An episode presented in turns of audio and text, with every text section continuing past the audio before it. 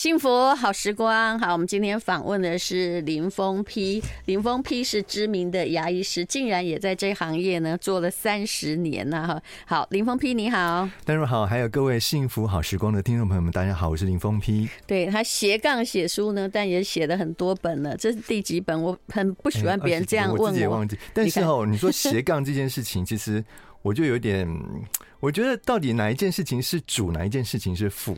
其实，如果要比起来的话，写作这件事情其实比我当牙医师还要久。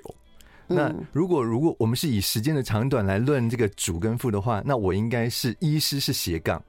可是，如果是以收入的高低来看的话，那就刚好颠倒过来。不是，不是，是这样子的。我觉得职业讲究的就是那种硬实力，对不对？嗯。那基本上呢，职业讲究就是谋生嘛。对啦。从这里而言，从谋生的角度而言，你的写作是斜杠，是绝对没有错的。错。可是这个斜杠也杠了挺久啊，很久很久。杠久之后就变专长。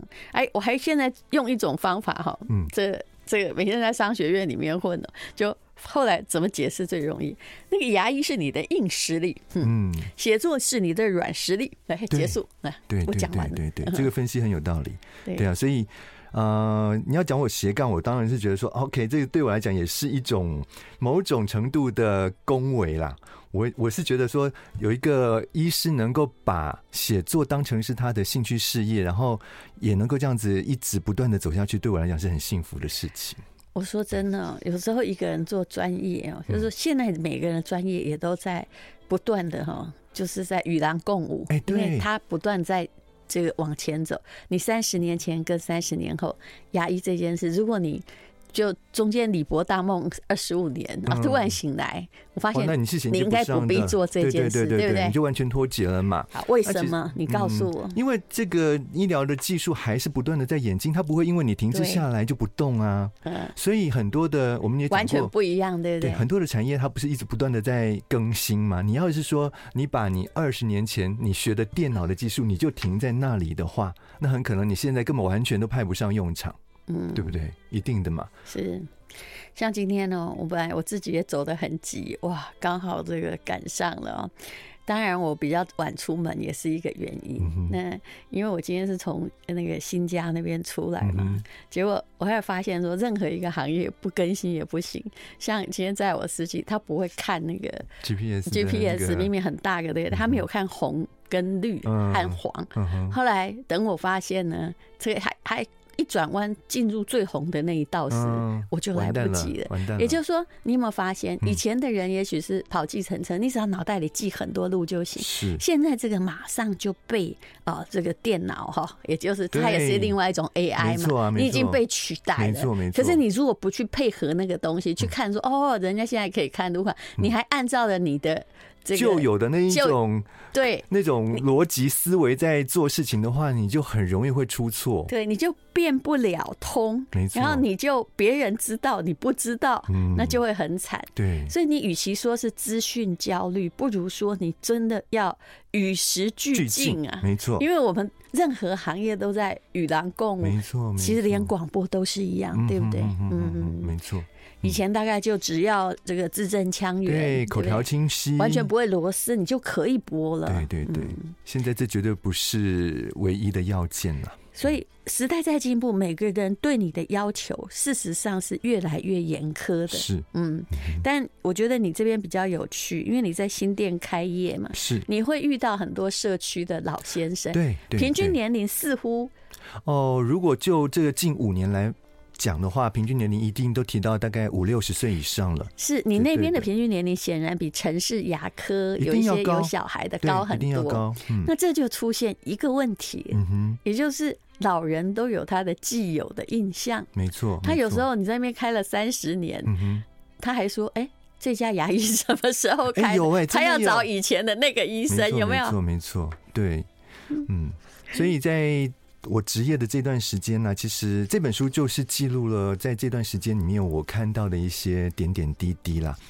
那有些故事，其实如果大家有看到这本书的内容的时候，你会觉得说啊，怎么会有这样子完全跟你的既有的那一种印象是颠覆的。我们来看，嗯、来听你自己讲故事了，讲、嗯、老爷爷的牙，因为我相信现在大家应该还没有看。嗯、我们通常介绍一本书，我一定全部假设你们都还没有看，嗯、那看过人当复习，我觉得这是一个比较好的态度，这样。嗯、所以我很怕那个很多人就是在介绍书的时候高来高去，仿佛大家都已阅读。嗯、我的假设是大家都未阅读。对对，对，来讲故事吧。好，那这个老爷爷呢，他被推进来的时候呢，其实他是一个失智症的患者，他已经是八十几岁的老人了，是他的女儿，还有他的一个照顾他的外籍看护陪着他来的。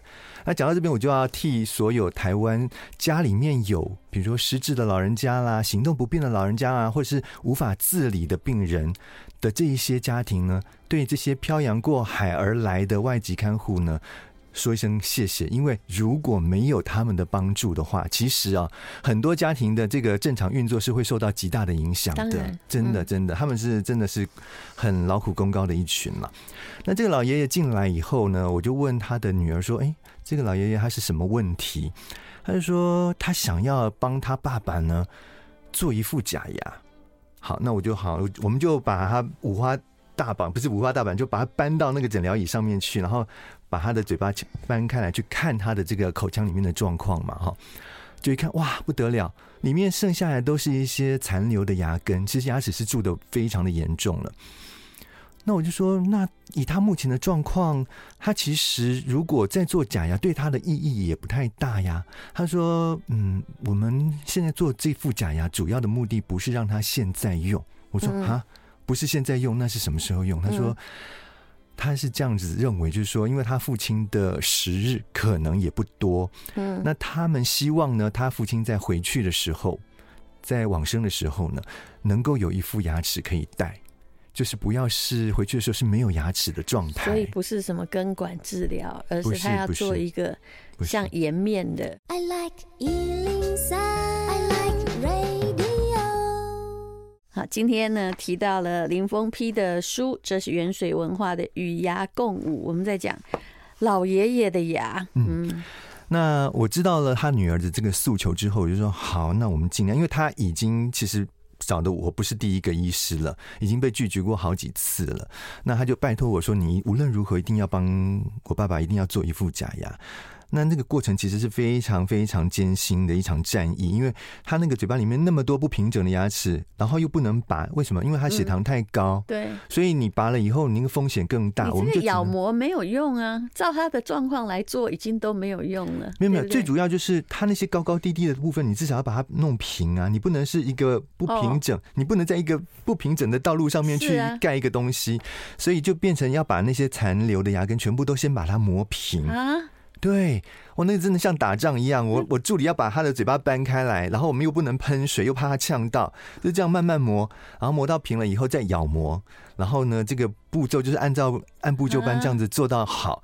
等到做出来那个假牙的时候，我就直接跟他女儿说，这个假牙离所谓的完美是非常非常遥远的，你真的不要奢望说他真的能够用这副假牙来吃东西。他说没有，他们本来就没有打算。现在让他用这个假牙，因为他其实那个时候进食也都是把食物煮的烂烂的，像那个泥泥食物泥那样子啦，所以根本就不需要咀嚼了嘛。他只是纯粹就是为了要在走的时候能够有一个牙齿，让他看起来。这个五官端正，做给逝者，不如说是做给生者来安慰的，没错。也就是说，你现在安慰的不是这个老人，他带了可能也只能假装微笑，让大家看得到。没错，没错。但事实上呢，是小孩会自己觉得好过，是安抚到了这些家属。不过有一个问题，结果祖母也躺了十三年，到了最后他的牙哈，就是本来还行，但是这十三年内就会越来越糟。一定的，因为他清洁的动作一定没有办法很彻底啊。那就算清洁很彻底哈，其实也没有用，对不对？就就还是会越来，因为随着他身体的状况，因为他以前的牙真的不是那个样子。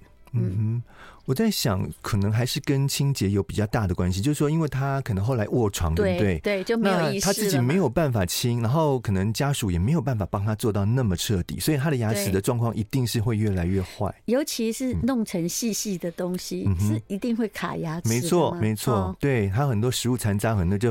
就是卡在那个缝隙里面，牙缝里面没有清干净嘛。对，我有一个模范行为，是因为我本来不喜欢吃，就是说我不爱吃蛋糕。嗯，因为林峰批曾经说，在伤害与与其你不管吃什么样的东西，有没有？对，蛋糕是危害最重。蛋糕、饼干这一类东西，你你仔细的去看哦，你在吃完之后，一定会有很多的那些残渣，蛋糕的残渣或者是饼干屑的残渣会卡在。牙齿跟牙齿中间的地方，嗯，这个比你含糖果更严重。含糖果你至少全部都溶解掉，你不会有太多残留的东西。最后喝个果汁可能就都冲下去了。可是这些像蛋糕、饼干的话，它一定会有非常多粘性的残渣会留在我们的牙齿表面。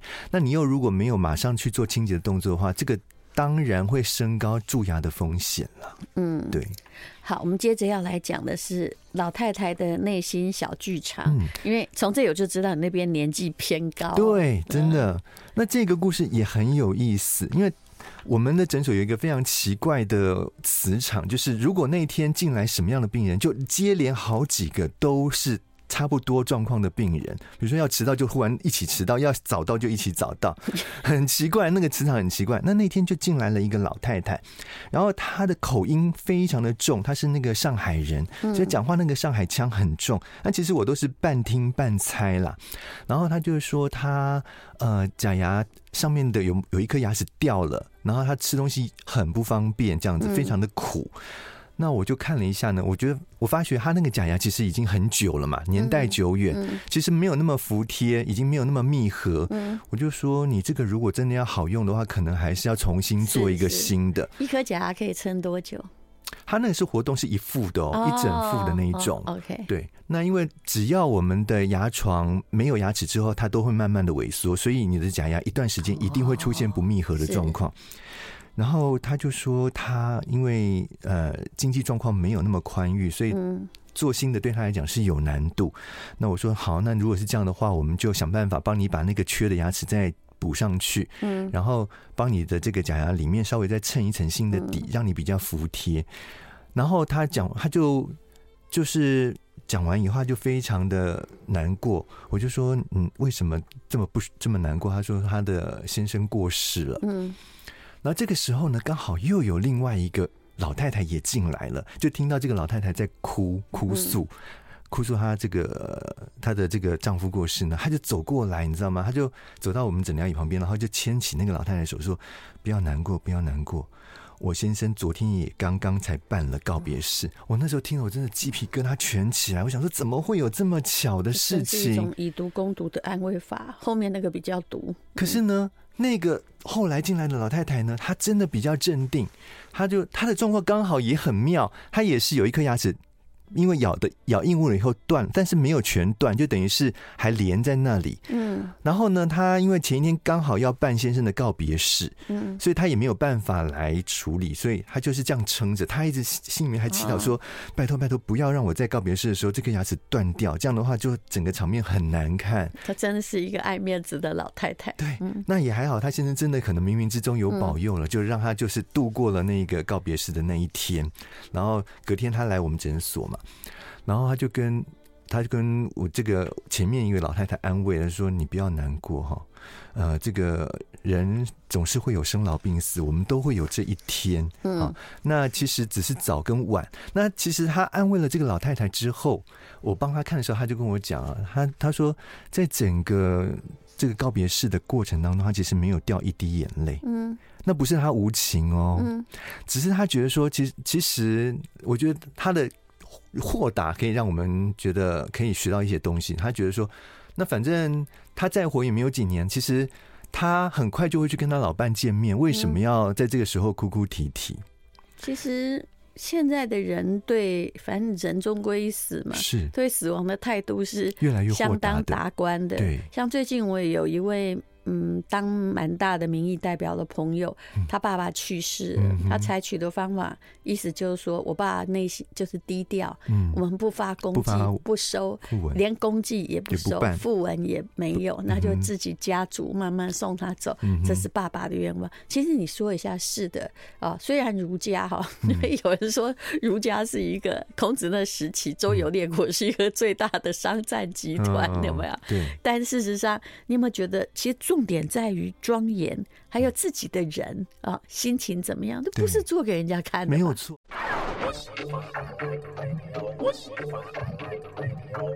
今天我们访问的是林峰皮《与牙共舞》，里面有两个故事跟口腔癌相关的，那到底是什么样子呢？哎，口腔癌的患者就算是治疗了。嗯会变成什么状况？你可以形容一下吗？我跟你讲，因为在我的职业过程当中，还真的遇到过好几个被我诊断出来口腔癌，后来去做手术，你知道，整个脸都完全变形，几乎半边的脸都不成人形，因为是要割掉嘛？对，因为要割掉，你要大范围的清除掉，你不能说只是把那个肿瘤的部分。摘除而已，你要你为了要有一个安全的这个范围，你会多切，所以常常可能都是半边的，嗯，半边的这个齿槽骨就没有了，然后可能舌头就知道至少切掉一半甚至三分之二，嗯，所以那个在重建之后，整个脸的形状都完全跟原来差异非常的大，然后呢，可能你这个这个嘴角没有办法完全闭合，你在讲话的时候你就必须要一直不断的吸口水，要不然口水就会从你的嘴角流下来，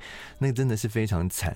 然后进食也没有办法好好进食，所以牙医师应该就是口腔癌最前线。嗯、看到啥东西，你会就告诉他说你要去看一下，喔。嗯，用现在这么斯文的语调吗？其实基本上来讲，我们本来看到就是有抽烟、吃槟榔的这一族群，我们就会特别的交代他说：“你拜托尽量不要吃，然后定期要来回来看一下你的口腔黏膜的状况。”他说：“牙医师，你这样很很讨厌，很啰嗦哦。”可是哈，当我跟他讲。了这些曾经我看到的整个脸半半张脸都已经没有的时候，我觉得大部分人还是会稍微有点警惕，因为他们还是不希望走到那一步啊。可你没有拿照片给他看啊？哎，其实不用照片，你光是讲，光是描述，其实就已经有点吓人了，真的。那我们要讲的这个故事呢，其实它也是一个还蛮悲惨，因为来的时候是爸爸带着儿子，嗯，那儿子还很年轻，才二十出头哦，那个是我还在医院服务的时候，所以已经是很久以前的事情了。然后来的时候呢，就是可能在外面的诊所被人家诊断出来可能是口腔癌，所以他到医院里面来做进一步的检查嘛，确定。就。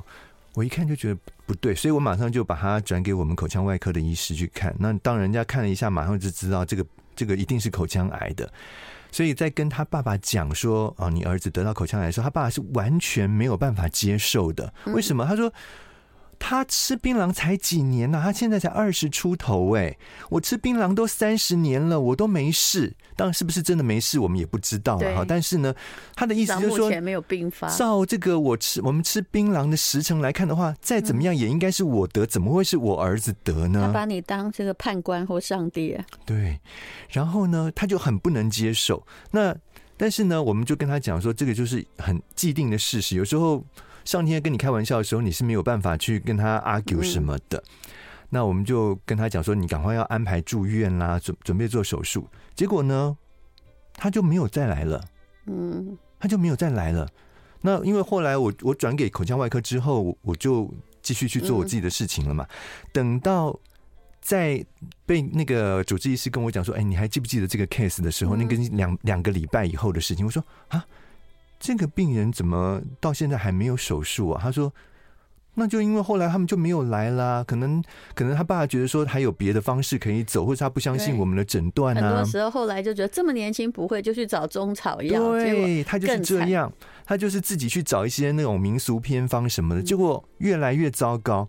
那等到再来的时候，那个肿瘤已经越来越大了嘛，所以其实那个真的后来又看到了，对啊，对，他就又再回来了，因为没有效啊。”他听信的那些偏方都没有效，所以再回来，那就只好就赶快做手术了。那整张脸就是半张的脸几乎都没有了。这这个变中期变末期哎，嗯，呃，两个礼拜可能就是眼镜还是还是这个差不多的级别了。但是我想那个都是已经是蛮后面的阶段了，他已经是很大的肿瘤了。到最后，因为我有个舅舅就是得口腔癌，他也是一直就是槟榔啊、酒啊，是就就是这样子。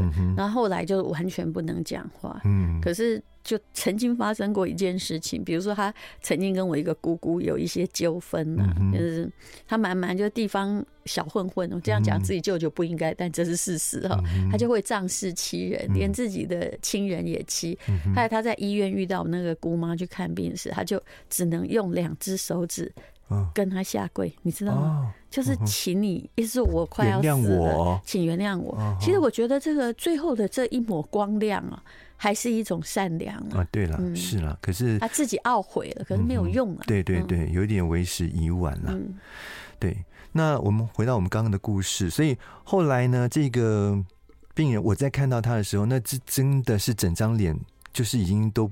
都变样了，嗯，本来一个很年轻、很帅气的一个年轻人，嗯，哇，那个那个脸型完全都已经是，嗯，你要怎么形容那种，就是有点像钟楼怪人或什么，反正就整个脸都变形了。那觉得就是非常的可惜。其实你遇过这样子的人，那有的他还蛮乐观的，比如说那个退休的娃娃车司机，是他后来，哎，他一边在看他这个口腔癌的牙齿，也是你发现的，对，就他还可以每次来看牙齿，还很努力的在看股票，对，因为我知道那时候就只能依依票依靠依靠股票的指数 得到一点兴奋，那就是他人生的百家乐了，你知道？没有了，应该说他可能一直都有在玩股票吧。好，那个可能是他本来的这个生活里面就有在做的事情。那只是说，哎，被发现这个口腔癌之后呢，那也是一个蛮蛮，就是怎么讲呢，就是一个呃机缘嘛。他来我们这边看牙齿，那我一看，哎，他的嘴巴里面怎么有一块非常大块的溃疡，而且那个溃疡的颜色非常的。非常的诡异啦，就是蓝蓝的那种颜色。那我就说，你这还是赶快去医院做一个切片检查。结果去了以后，果不其然，回来以后就就就被告知是口腔癌还是舌癌哦，所以他的整个舌头几乎都被切掉了。然后。后来也是，呃，半边的脸也是都重建这样子，然后每次回来再看牙，他定期还是要回来看嘛，哈，就是要洗牙这些追踪的这个部分，他就说，哎，医生，你能不能帮我转到那个股票台这样子？他要看一下股票，我就说你是有做，你是做多大的股票啊？这样子，他就，然后他太太太会陪他来，嗯，他说，哦，我讲拢讲没听啦，伊个吼退休退休金哈。整部弄个投下去，对。I like 103，I like radio。幸福好时光哈，有两个跟牙医的小故事。嗯，那林峰批医师觉得还好，我觉得很有趣啊。一个叫做呃，就是一个小孩啊，在那边整人，说我牙齿痛，于是他就到了医院，但医生看老半天没怎样。对。那个真的是让我现到现在我都觉得有一点罪过，你知道吗？因为把一颗好好的牙齿，把它弄到后来变成做根管治疗。因为那个妈妈带来的时候，她就说啊，我孩子一直在喊牙齿痛。我说好，那我看一下，就怎么看都觉得没有那么严重啊。就算是有一点点小蛀，也不至于会到牙齿那么痛的程度。那我就说，那我先帮你哈，把那个蛀牙把它处理好，重新补起来。你回去再观察看看。哎，过没有几个小时，两三个小时，他又来了。他说。哎，他怎么补回去又更痛，然后就一直哭，你知道吗？我想说，真的吗？这是真的吗？然后我还特别去看他的旁边左右的牙齿跟上下的上面对咬的牙齿，看看是不是有其他的牙齿的问题。你觉得根本不可能？我觉得根本不可能啊，那个小洞没有伤害到，没有那么严重。对，然后我就说，你如果再这样子这么痛的话，我就只能帮你把牙齿的神经抽掉喽。那是没有办法啊，因为他就是在痛啊。嗯。那我们帮他处理，比如说给他止痛药什么也没有效果的话，那就只好把神经拿掉。那后来把神经拿掉以后，我问他说：“你现在还会痛吗？”他说：“嗯，不会了，可能上麻药还是什么东西。”还真的把神经拿掉。然后回去之后呢？重点是什么？回去之后过没多久又来了，又痛。三进就是第三次来了，对，他又喊痛。那我想说，不可能啊，怎么可能会痛成这个样子？而且我们是有。给你药的情况之下，你再怎么样也不可能会痛成这样。嗯、我就说，你再这样子痛下去的话，你这颗牙齿可能要拔掉哦。嗯，我是其实我不是说真的要帮他拔牙齿，我只是有一点威威吓。嗯，你这样的话，这颗牙齿可能会要拔掉。嗯，他突然之间说，拔掉的话，那我明天是不是可以不用去上课？这句话真的让我觉得你是有鬼的。我听出这句话的。的问题了。我说你是不是明天有考试？嗯哼，他就点点头，很心虚点点头。我就知道你你一定是在逃避什么东西。我说你是不是因为你没有准备好考试，你不想去考试，所以你才说你的牙齿痛？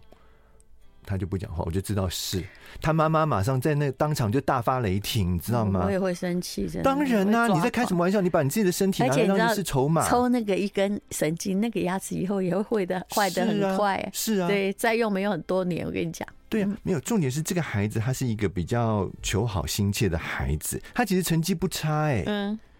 呃，这让我想到前几天有个新闻，好像不要有一个爸爸，因为小孩子考第五名，还打他，打到那个小腿都一条一条的很。我就说，你们怎么会这样？孩子送给我呀，对，我一定会好好的奖励他成绩也是很好的，可是他可能自我要求太高，还是什么？他觉得他没有准备好，他如果去考试，可能没有办法考到一个他理想的成绩。真的很妙。可是这样的人以后啊，出席有限。其实真正有出席的，就是我知道我的程度不是很怎样，但我试试看。没对，对不对？对，而且考坏哦，哎，这是这跟失败是我觉得有可能他妈妈给他压力也很大，是，所以他现在就是也在整他妈了。对，嗯。对，可是你看看哦，用这种方法整人，牙医师也要看得很清楚。是啊，那另外一个就是那个 X 战警的故事啊，X 人物这个也很好笑。来，简单把它讲一讲。我跟你讲，有些病人呢，我只能说他可能精神方面是有一点问题的。这个病人就是进来，然后呢，我们进来的标准流程一定是要请病人填写病历资料嘛，这是一定的规定的规矩。然后他就说：“我可不可以不要填？”我可不可以不要填任何的什么，比如地址、地址啦、身份证字号啊什么，我都不要填。我说不可以，你只要是用鉴宝的话，这个都是规定一定要做的事。他说这样吗？我说对啊，那他就勉为其难的这样填填填，然后填写完了以后呢，我们也帮他看完了哦。然后他突然之间到柜台要做批价动作的时候，他突然之间把那一张我们已经写好的病历。抢过来以后，直接把它撕掉。哎，看完了，对不对？对，看完了，他不想留下任何的证据，把它撕掉，然后呢，就丢了一张一千块钱在柜台，就这样子走人。因为他是川岛芳子。我本来在想他可能是什么大人物，可是我觉得这很怪，看怎么看都不是，不像啊，不像啊，所以我觉得有些病人的那个就是精神状况啊，可能就是不是我们能够理解的啦。对，那我问你啊，牙医从业三十年，这本书叫做《与牙共舞》，是原水文化出版的，里面有很多牙医的这个开心或心酸的故事。请问那个乐趣何在？最大的乐趣在哪里？其实哈，你跟我讲，你你问我说，一个工作做了三十年，你还能够持续下去？我觉得哈，这个如果中间是没有一些可以支持着你继续往下走的话，其实很难。好像在前几天我听到你的一个 podcast，你有讲到，就是说怎么样让自己忙碌到有幸福感。嗯对，其实哈，我们说实在的，一个工作让你很忙碌，有时候你会觉得好累哦，你会有倦勤的感觉，对不对？我想很多人是这样。可是，如果这个工作对是能够让你有嗯，带小孩也是一样的事情，你再爱他，你都会累半死。好，继续。如果这个工作是让你能够有一些成就感的，嗯，让你带来一些是精神层面的满足的时候，那个在就算是在忙碌，你也会非常的乐意去做它。还有，他如果能够，你大家都不要讳言，带来的报酬还算是可以，哦、那是就是供应你的生活的话，嗯嗯嗯、那个是不得已哦。就是说，如果说你是必须要靠这一个工作，你才有办法。所以那个乐趣在哪里？一是有时候很像艺术家，有时候很像打磨工，有时候又很像嗯做陶醉耶。嗯嗯嗯。那我只能说，那个乐趣就是得到某一些你在很艰难的工作之后的一种满足感，或者是来自病人给你的感谢了。嗯，可能就是这一个才有办法支持我们一直不断的往下走下去。我觉得是感谢了。嗯哦，对。我之前也因为差点说我是口腔癌，然后我还拍给林医师 看，结果他就跟我说不对哦，你那个上顎，嗯，应该是增生。对，我现在那个破皮好了之后，它还是在那里。当然，而且你让我悟到了一件问题，原来哈我的左右脸不平均，不是小时候就这样，而是可能因为某一次就是牙齿。做的什么这个植牙这，我习惯用左、哦、左边去咬它，你开始用另外一某一侧在咬东西，那侧用的比较频繁。所以你这样，你上面的那些好像是在补强你左侧的威力一样，嗯、所以就上面就结一个块，让左侧好像有人帮你灌了水泥，让它比较这个坚固稳定啦。对，所以我最近都用右侧在咬，哦、要把我的脸平均回来。哎、欸，我后来还可以引申到这里，我就觉得说妙了。了，我终于发现，哎、欸，每个人都说大小脸是正常。哎，其实本来就是这样，没有一个人天生的脸是完全对称的哦，一定有一点点的不对称。但是如果越来越不正常，嗯、那很可能你里面的结构。也一直在告诉你呀、啊，对了，其实一定就是说你在某一方面的使用可能是比较过度了，所以它才会那个地方的肌肉会增强嘛。那你看起来就会脸一边比较肌肉比较发达一点，对，一边比较一边脸小，非常完美，另外一边很很糟糕。哎、欸，你就是跟我一样的状况。嗯，好，这本书是与牙共舞林峰 P 医师远水文化，那你去看一下，里面其实讲的还是。人情味这件事情，还有我们人间到底需要多少安慰？只是你用牙医的观点。